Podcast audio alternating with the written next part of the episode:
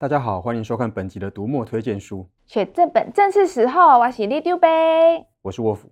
哎，老师，武侠大师金庸过世之后啊，我发现啊，他虽然有写好多故事，可是我都没有读过哎。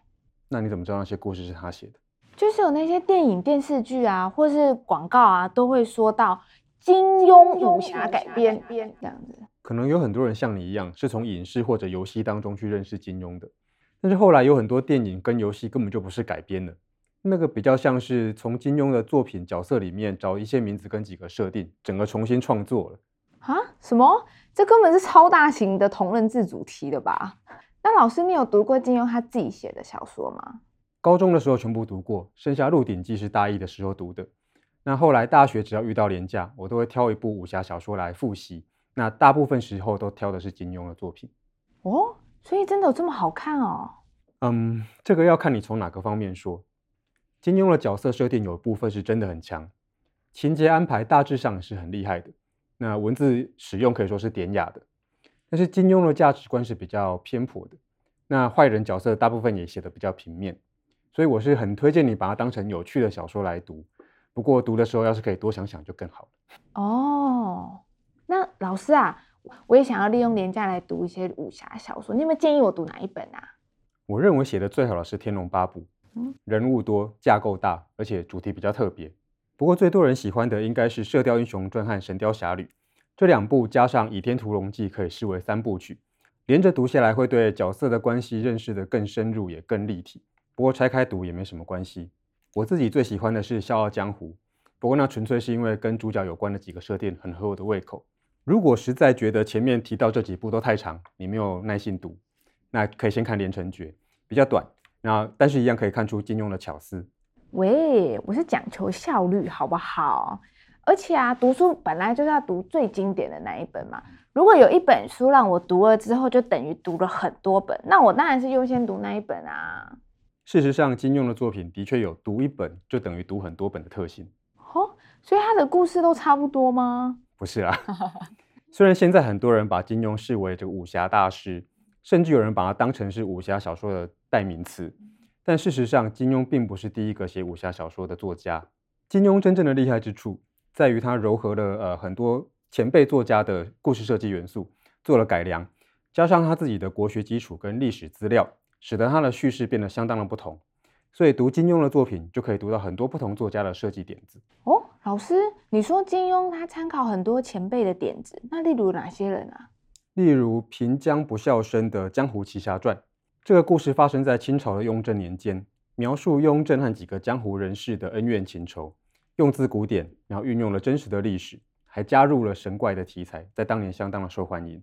这部小说中的火烧红莲寺那些段落，呃，最常被改编成影视作品，然后令江湖人士闻风丧胆的暗器血滴子。也出现在这部作品里面。平江不肖生的本名叫向凯然，那因为他出生在湖南平江，所以他把这个平江这个地名迁入到自己的笔名里面。在民国初年，他可是南方武侠小说的领头人物。哦，武侠小说也要占南北吗？那北方最厉害的是谁啊？当时北方武侠小说的领头人物叫赵焕廷，和向凯然合称南向北赵。赵焕廷的代表小说是《奇侠金钟全传》，故事的背景也发生在清朝。故事一开始讲两个四品武官在民宅的门口躲雨，然后这个民宅里面住了一个乡间的秀才，他的妻子正要生产。主线故事就是描述这家的小孩成长后习武又学道的奇妙经历。啊，对了，这本书也是第一本把武术称为武功的书，后来的武侠小说通通都学他这样用。向凯然曾经留学日本，阅历十分丰富。赵焕廷是个世家子弟，所以知道非常多官场里面的人情世故。读他们的小说，其实可以看到许多过往年代的社会百态。哈哈哈哈！人就是江湖。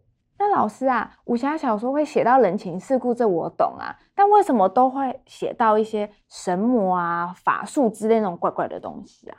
刚才那两部作品虽然都有神怪色彩，但是后来出来的《还珠楼主》才更像是中国古代的志怪小说，像是《蜀山剑侠传》，不管是正派角色还是反派角色。修炼武术到最后都会成仙或者入魔，比武的时候根本就是超能力大战，读起来充满虚实交错、逆天暴走的乐趣。其实跟现在这种中国或者香港那些演员比一比啊，然后就一堆一堆爆炸的电影差不多。有没有这么夸张啦？当时很敢扯的作品还有很多，像是柳残阳的《天佛掌》，主角本来长相很抱歉，但是练了天佛掌之后呢，就呃不用上医美诊所挨刀子，也变成帅哥了。难道是传说中的还我飘飘拳吗？不过倒也不是每一本都这么天马行空，像是郑正英的《鹰爪王》就比较没有志怪色彩，比较像是在讲这个江湖帮会恩仇的小说。郑正英和向凯然是少数真的学过武术，也在江湖里走跳过的武侠小说的作者，所以他们的小说里面就会有比较多的招式跟帮派。那金庸跟前辈们写的到底哪里不一样啊？其实金庸的特色就是他一方面舍弃了神佛这方面的设定。但是他把这些神奇的想象变成了武功的一部分，增加了阅读时的惊喜感。另一方面，他把民间帮会跟官方历史做了结合，就增加了阅读时的说服力。所以，虽然金庸把武术说得像是神话，但是读起来却不会像是空话，反而觉得中国古代好像就是他写的那个样子。其实刚才说的那些作品，在阅读的时候各有各的趣味，然后也会让人家发现说，创作者们对于古代的想象其实相当五花八门。那有没有比金庸更接近真实历史的小说啊？有，不过更接近历史，想象的武侠成分就会更淡，读起来就会像历史小说，而不像武侠小说了。要看历史小说，首推高阳的作品，像是《慈禧全传》或者是《三春真集初春景》，你读过就会知道，其实现在当红的宫斗剧情节，高阳早就写过了，而且写得更厉害，更有心机。另外，高阳最有名的胡雪岩系列作品，现在也已经都有电子书了。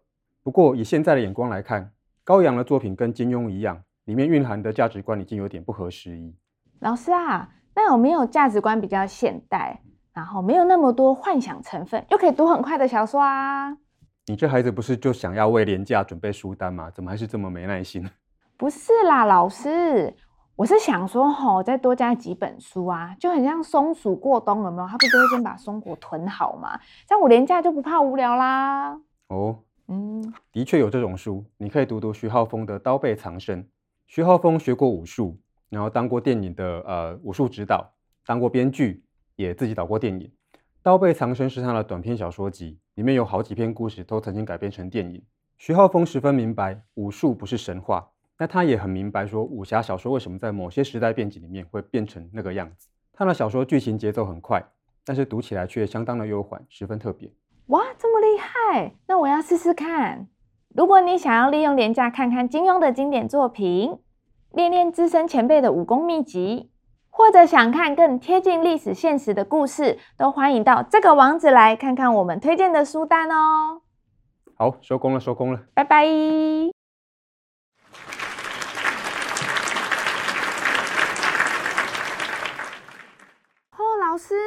录完了，我才想起一件事。怎么了？我明明是跟你问说，我要读一本等于读很多本的书啊，但是你的书单怎么会越开越长呢？因为我推荐的都是读一本就会想读更多本的书。